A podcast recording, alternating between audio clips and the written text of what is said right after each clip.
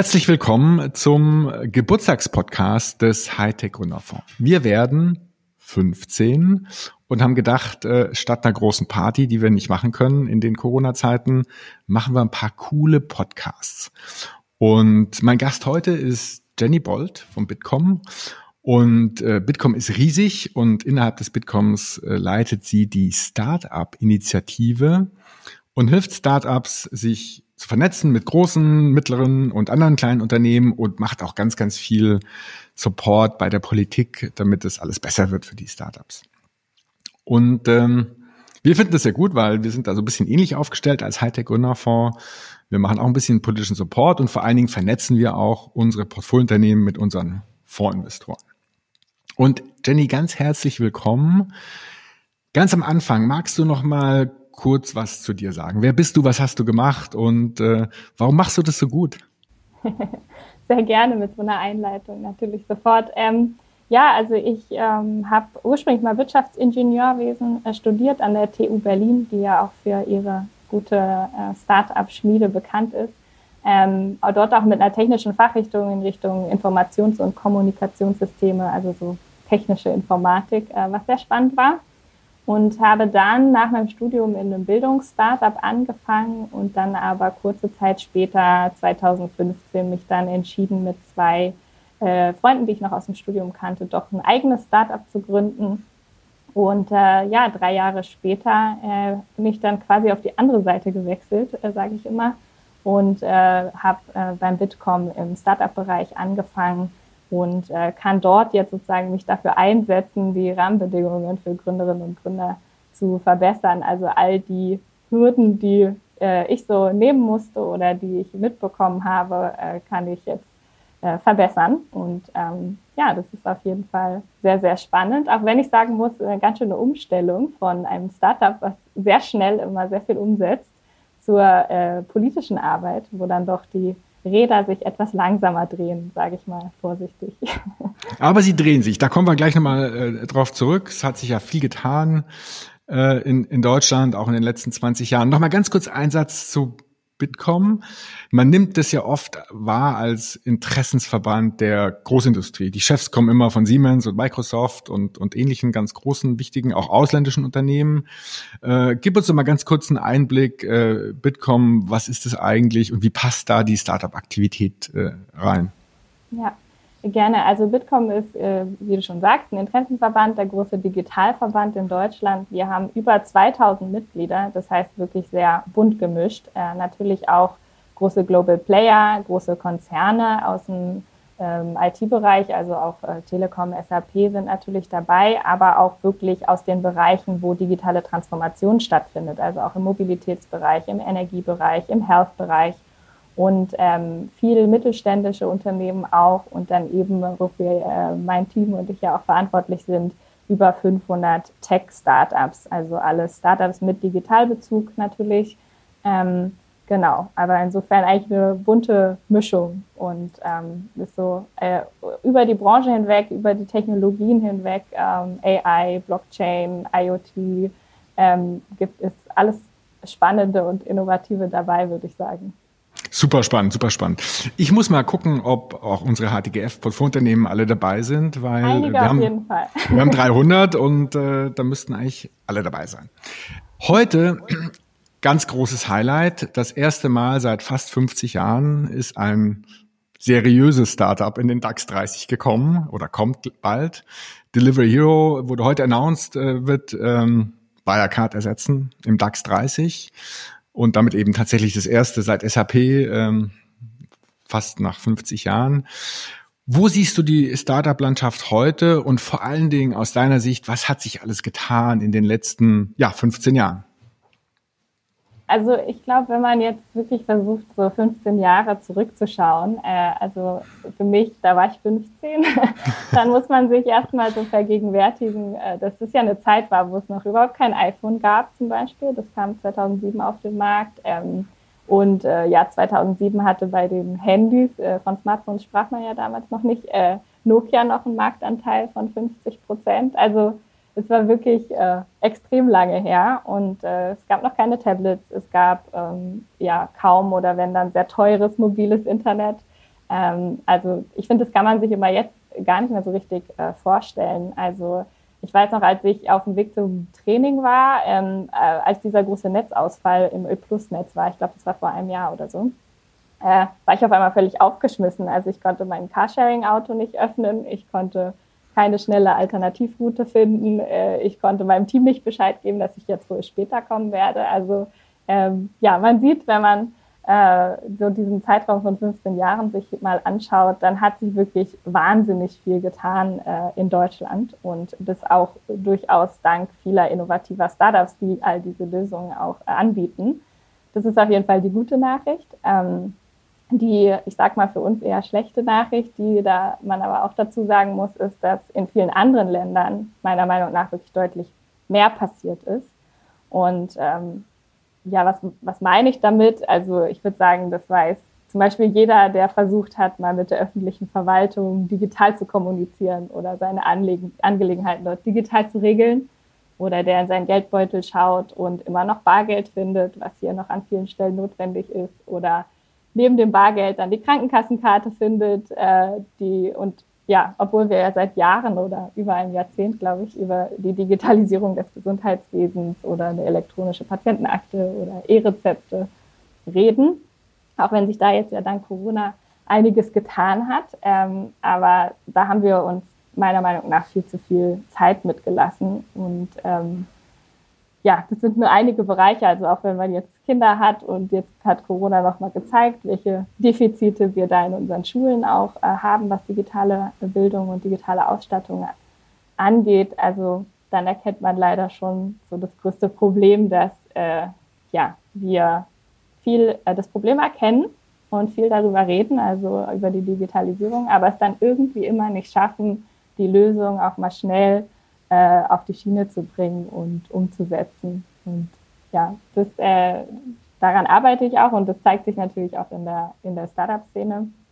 Aber ähm, ja, also ich finde, da muss auf jeden Fall noch extrem äh, viel passieren, dass, dass genau, wir da ich, weiter vorankommen. Ja. Finde ich eine sehr, sehr gute, äh, ausgewogene Antwort. Es hat sich viel getan, in der Tat. Wir haben aufgeholt. Aber es scheint so, dass wir in einigen Bereichen vielleicht nicht nur gar nicht aufgeholt haben, sondern noch weiter zurückgefahren sind. Ich habe da ein sehr, sehr plakatives Beispiel. Ein Unternehmen, was nur ein Jahr älter ist als der Hightech-Gründer, vor 16 Jahre, ist Facebook. Und Facebook ist heute mehr wert als alle Startups seit und inklusive SAP in Deutschland zusammen. Mit 600 Milliarden, äh, SAP bringt's weiß jetzt gar nicht ganz genau auswendig, auf 150, 170 und der Rest bringt es eben nicht auf die Differenz. Und selbst so ein Delivery Hero mit 20 Milliarden äh, ist zwar riesig, aber immer noch vergleichsweise sehr, sehr klein. Ja. Und, ja, die haben ja äh, einfach geschafft, so ein richtiges Ökosystem irgendwie zu bauen und noch WhatsApp und äh, so genau. weiter sich dazu zu holen, Instagram.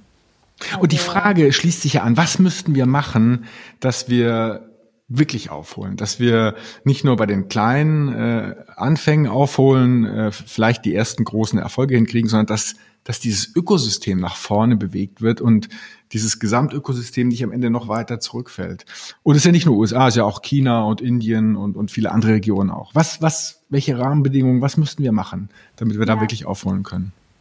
Also ich glaube, es gibt äh, mehrere. Ich versuche es mal so vielleicht in drei Hauptthemen zusammenzufassen. Also äh, da kann man natürlich sonst noch mal einen ganz eigenen Podcast zu drehen. Ähm, also die, ein Punkt ist natürlich immer Finanzierung von Startups, also gerade so im äh, Later Stage Bereich, also so alles, was so in die zweistelligen Millionenbereiche geht. Ähm, da sieht es hier in Deutschland leider immer noch sehr schlecht aus. Ähm, da soll jetzt dieses Jahr ja noch der Zukunftsfonds äh, kommen, äh, der dann wirklich institutionellen Anlegern, also Versicherungen beispielsweise oder Pensionskassen, vereinfachen soll, auch in Startups zu investieren. Das ist, die investieren beispielsweise in den USA schon äh, sehr viel in Startups und äh, hierzulande kaum. Ähm, und so hätten wir dann auch äh, in Deutschland nochmal größere Summen, größere Ticketgrößen äh, wirklich für diese Wachstumsphase, für die sogenannte Later Stage ähm, zur Verfügung. Ähm, und als zweites, äh, woran ich auch viel arbeite und was mir sehr am Herzen liegt, ähm, habe ich ja eingangs auch schon ein bisschen vielleicht mich drüber geärgert, dass die Verwaltung immer noch so schlecht digitalisiert ist. Das heißt, ein weiterer Punkt ist einfach, dass ähm, ich finde, es müssen viel mehr öffentliche Aufträge auch an Startups vergeben werden. Also wirklich, dass der Staat auch mit Startups zusammenarbeitet. Und ähm, ich sehe so viele hochinnovative Startups im Bereich E-Government, Smart City, ähm, die die Digitalisierung bei uns im Land A extrem voranbringen würden und B dann ja selber davon profitieren würden, wenn sie den, die mhm. öffentliche Hand als Auftraggeber haben. Aber da gibt es leider noch ja, viele öffentliche Ausschreibungen, die so gestaltet sind, dass sie Startups halt von vornherein äh, ausschließen. Also wenn man beispielsweise mehrere Jahresabschlüsse einreichen muss, schließt es ein Unternehmen aus, was noch gar nicht so lange existiert. Oder wenn man gewisse Mindest äh, Mitarbeiterzahlen oder schon Referenzen im öffentlichen Sektor nachweisen muss, schließt es äh, viele junge Unternehmen aus. Und ähm, hier sind einfach wirklich mal ein bisschen mehr Risikofreude auch bei der öffentlichen Hand gefragt, ähm, startup-freundlichere Kriterien und auch äh, die, sage ich mal, innovationsfreundlichen Vergabeinstrumente, die es schon gibt. Also da gibt es tatsächlich schon einige, sowas wie eine Innovationspartnerschaft oder eine Zulassung von Nebenangeboten.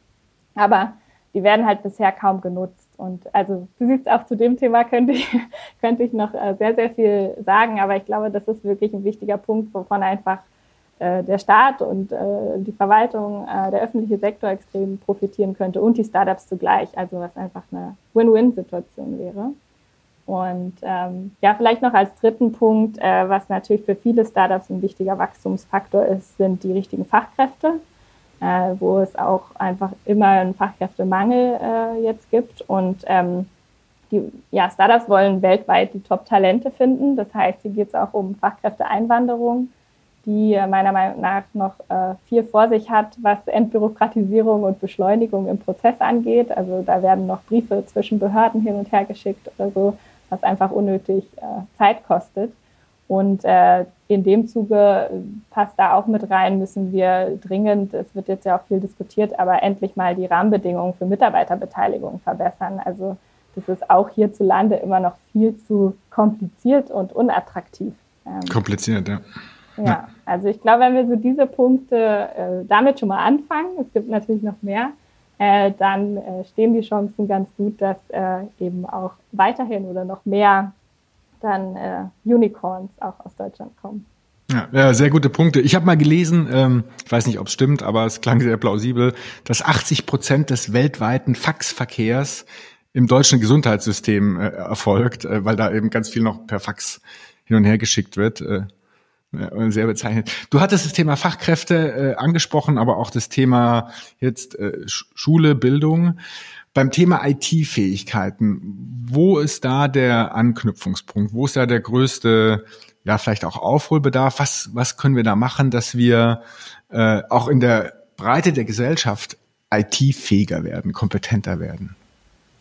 Also ich glaube, das fängt natürlich früh in der Schule schon an, irgendwie da eine gewisse ähm, digitale Bildung. Also haben wir ja eben auch schon gesagt, mhm. dass äh, dort in den Schulen leider immer noch ein großes Defizit herrscht. Ähm, und auch, ich finde auch gar nicht nur so die IT-Fähigkeiten, sondern auch so ein bisschen die Schülerinnen und Schüler wirklich fürs Gründen auch zu begeistern. Also viele haben ja ähm, Ideen, aber trauen sich nicht, das dann äh, umzusetzen. Und äh, auch in unseren Umfragen zeigt sich immer, dass äh, Gründen halt viel zu selten Thema in der Schule ist.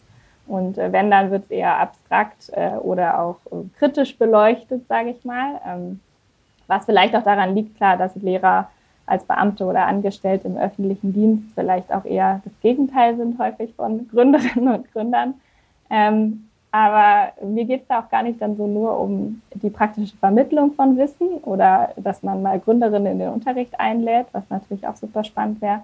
Aber mir geht es vor allen Dingen auch darum, dass wir in der Schule vermitteln, dass es allemal besser ist, von einer Idee überzeugt zu sein, zu versuchen, sie umzusetzen und gegebenenfalls auch zu scheitern, als einfach gar nichts zu tun angesichts irgendwie Risiken und äh, möglicher Probleme. Also ich finde es schon absurd, äh, dass in Deutschland man so mehr einen Makel hat, äh, wenn man was versucht hat und gescheitert ist, als so derjenige, der das sein ganzes Leben lang kein Risiko eingegangen ist und immer schön den bequemen Weg gegangen ist. Also wenn man da auch so ein bisschen auf deine Frage von davor zurückkommt, ich glaube, wenn wir in Deutschland äh, ein zweites Google, Amazon, Apple äh, haben wollen, äh, dann ähm, bitte nicht nur dann, wenn der Businessplan für zehn Jahre steht und drei Experten testiert haben, dass das genauso funktionieren wird.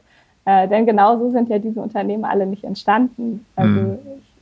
da braucht man ein bisschen so ein Mindset-Shift und man muss vielleicht auch nicht nur über die zweite Chance sprechen, sondern dann eher über die vierte, fünfte oder sechste Chance. Denn irgendwie jeder hat meiner Meinung nach so viele Chancen verdient, wie nötig sind. Denn äh, ja, ich finde eine Unternehmensgründung, ob jetzt gescheitert oder erfolgreich, sollte auf jeden Fall immer bei uns allen eine große Anerkennung finden. Ja, sehr guter Punkt. Ich habe mal 99 den äh, VC auf einem Panel getroffen, der AOL finanziert hat. Und die Geschichte war die, dass er AOL finanziert hat. Die gingen pleite.